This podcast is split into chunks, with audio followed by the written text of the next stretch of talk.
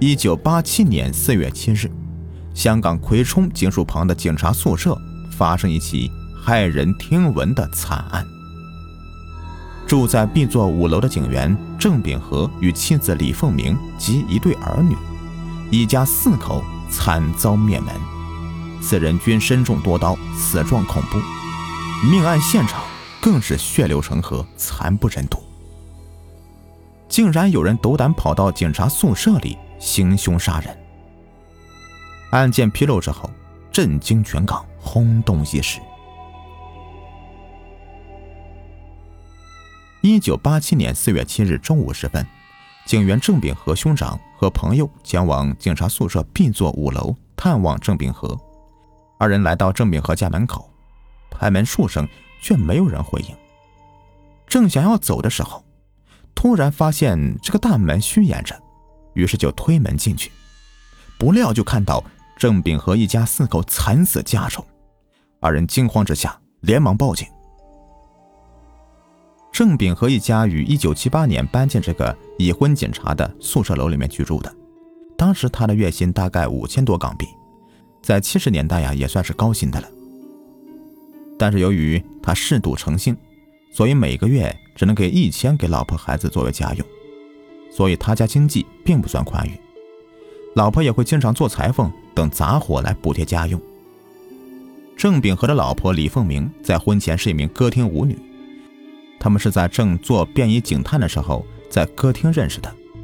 结婚之后啊，二人很快的就有了孩子，女儿叫郑婉文，儿子叫郑子杰。有了孩子以后啊，郑秉和逐渐浪子回头。不仅开始戒赌了，还为了躲避复杂的环境，申请从机动执行部队调到后勤部去。本以为会从此过上安定日子，没想到竟然会一家四口全部被杀害。很快警察就赶到了，但是由于命案现场十分惨烈，据说赶到的警方有些人都忍不住吐了。当时啊，这个不到三十平米的房间里，到处都是血迹。郑秉和惨死在双人床上，全身有十多处刀伤，其中脸中三刀，头仰向天花板，上半身在床上，双脚伸出床，小腿垂直在地上。他头上有钝物击打的痕迹，致命伤是颈部。郑秉和的那对子女，大女儿郑婉文死在了双层床的上层，全身是伤痕累累；小儿子郑子杰侧身死在。双层床的下层，身上也同样多处刀伤，致命的一刀是被一把大长刀直插贯穿身体而死的。而他的妻子李凤鸣倒卧在露台厨房，身上也是中了十几刀，他是被割喉致死的，整个头几乎都被割下来了，只剩下一层皮连着。经搜证，现场门窗完好无损，没有被人撬过的痕迹。屋内的物品也不曾遗失。尸检结果显示，四名受害者是在三日前被杀的，也就是四月四日那天。由于案发已有多日，现场遗下的指模和脚印也受自然因素破坏了，无法从中找到证据。而留在现场的凶器均未检测出指纹，只有一张写着“郑国明欠贵利不还，拿你命，贵利王包杀”。这样的字条是所有物品中最有价值的物证。警方在接下来的走访中，也并未发现有价值的线索，只是据住在郑炳和楼下的邻居说，四月四日那天晚上，他曾经听到楼上有砰砰的响声，期间夹杂着一个女人的喊叫声：“不要，不要，不要这样。”随着一个重物落地的声音之后，就什么都听不见了。之后他在露台晾衣服的时候。就开始闻到臭味，但他以为那是死老鼠，所以并未多想。葵冲警察宿舍四尸命案，由于案情严重，警方将该案件由有组织及严重罪案调查科侦查，也就是俗称的 OG。OG 特别成立一个专案小组，集中警力调查此案。很快的，那张在现场发现的奇怪字条被解析出来。贵利呢，就是高利贷，这是不用多说的。而郑国明这个名字，警方最初有些不明白，后来了解到了，他就是郑秉和的乳名。这张字条是用毛笔写的，纸张是一款名为“月宫殿”的优质宣纸。通过笔墨鉴定，字条笔墨均与郑秉和家的笔墨不同，字条应该是早已写好的，经由凶手带到现场。从字条来看，郑秉和一家灭口疑似是高利贷追债不成，恼怒杀人。再加上郑秉和之前的确是个赌鬼，曾借过不少的高利贷，看上去一切顺理成章，但是逻辑上面又说不通了。高利贷若是真的追债的话，要的是钱，按理说是不会杀人的呀，因为人死了就什么都没有了。而且乳名一般都只有亲朋好友才会知道，高利贷是不可能知道的。所以专案组判定杀人留字应该是凶手故意布阵的，想借此误导警方破案。但考虑到案情的严谨性，专案组还是查遍了葵冲所有贷款公司和高利贷，结果。依然是一无所获。虽然到了这个时候，案件还没有更大的进展，不过现有的调查资料显示，凶手知道他的乳名，又能知道他之前是个赌棍，看来与郑家交情不菲呀。警方判断熟人作案的可能性极大，于是专案组集中精力调查与郑秉和和他妻子李凤鸣相识超过七年的人，逐一为他们录取口供。这个时候来了一个神助攻，旺角警署一名便衣警探何伟主动与专案组接触，披露了很多郑秉和不为人知的事情。他说，他之前与郑秉和在旺角警署驻守时在同一个小组。当年郑秉和与李凤鸣结合的时候，他就不看好，因为李凤鸣是一名舞女，背景比较复杂。当年他曾经劝过郑秉和，但郑秉和是没有听的。郑李是先同居后结婚的，当时二人在外面是租房住的。李凤鸣和郑秉和在一起之后，安分守己了一段时间，但是大女儿出生不久之后，他就以家用不足为借口，对郑秉和说要外出工作。说是出去工作呀，实际上是出去卖淫。郑秉和对此心知肚明，但是没有拆穿，他用了一招鸵鸟政策。申请从机关执行部调到后勤部，并由此获得了编配葵冲警察宿舍住房。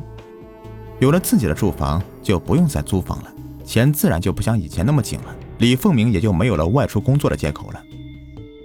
不过，尽管如此，为了满足自己的性欲，他依然会在家里面接客。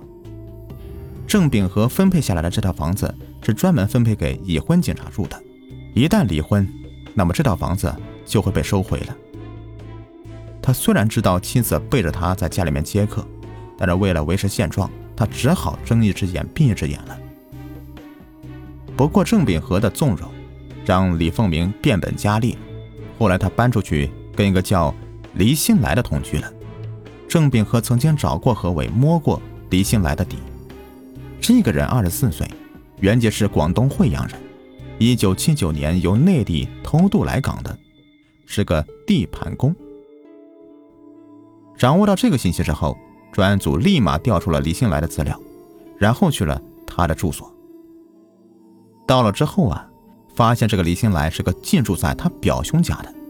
然而此时李兴来已经在案发后就回内地进组去了。由于时间上的赶巧，专案组认为李兴来可能是畏罪潜逃，于是通过国际刑警。请求内地公安人员协助找李兴来的下落。另外一方面，专案组又向法庭申请搜查令，分别搜查青衣岛、油麻地等李兴来工作及居住的地方，搜到了一批重要的物证。一九八七年四月十八日下午四点二十五分，李兴来自内地回港，经过罗湖海关时，被入境事务所职员扣留。交由边境警方再通知专案组探员把他带走。李兴来被带回葵冲警署接受盘查时，强调今日返回内地只是为了探亲，并非是畏罪潜逃。除此之外，他拒回警方的任何问题。由于没有充分的证据证明李兴来与案件有关，到后来警方无条件释放了他，并宣布已拘留五名男女，怀疑与四尸案有关。当然，这只不过是一个警方的烟雾弹，为的就是让李兴来安下心来。其实，专案小组其后扩大侦查范围，并二十四小时监视李兴来，以便搜集更多的证据。专案组这个欲擒故纵的招式啊，很快奏效了。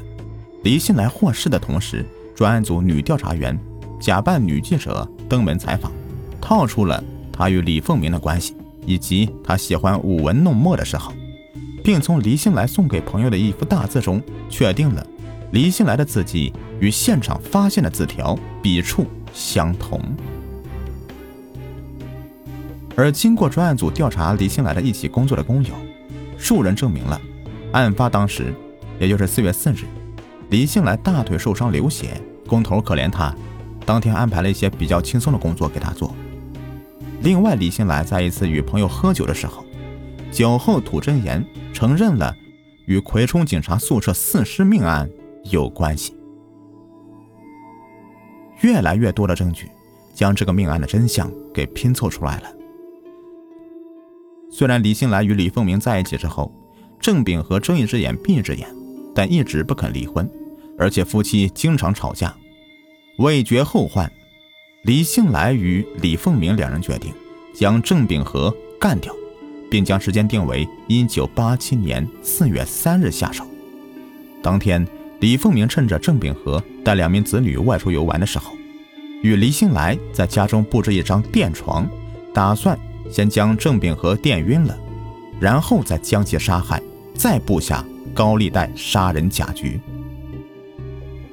吃过晚饭后，李凤鸣带两名子女入睡后，与郑秉和外出宵夜，到十二点才回家。此时，李兴来已利用李凤鸣所配的钥匙，进到屋里，将床褥通电，并且在露台藏匿。当郑秉和和往常一样。在双人床的床尾打算脱鞋的时候，当即触电晕倒。郑秉和被电晕之后，李新来现身，与李凤鸣对口供了。我已写好一张字条嫁祸于别人，我要令警方相信郑国明是高利贷杀的。李兴来拿出一张字条，放在饭桌上，再用一个铁锤压着，接着说。警方来查案时，你对他们说，有两名男子来找郑国明，当时两名孩子也入睡了。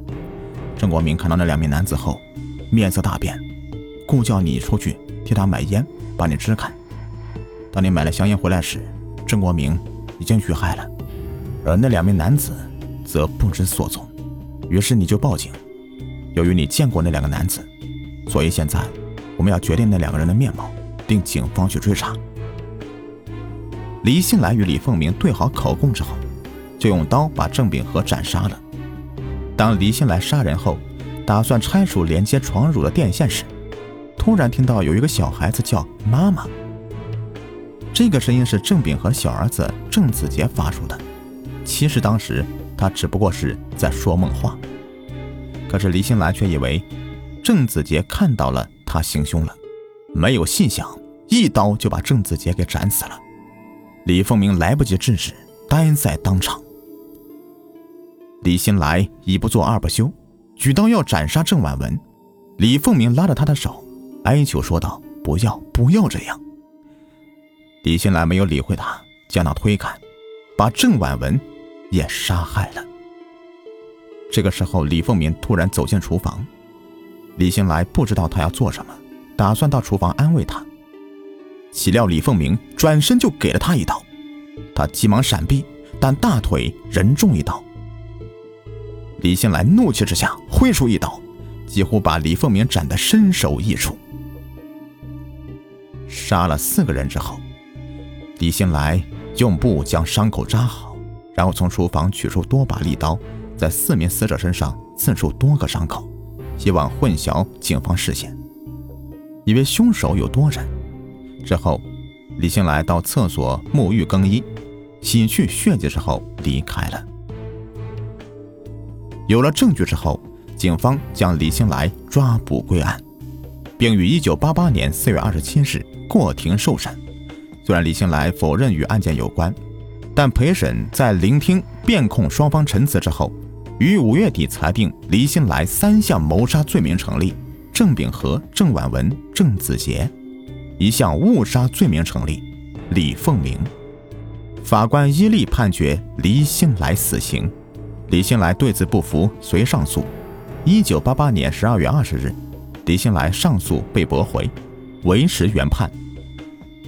不过一九九零年获特赦，最终死刑被改成了终生监禁。好了，这个案子就播完了。听完之后，你们有什么感想呢？是不是觉得这个最后居然没有把他判死刑？哎，好气呀！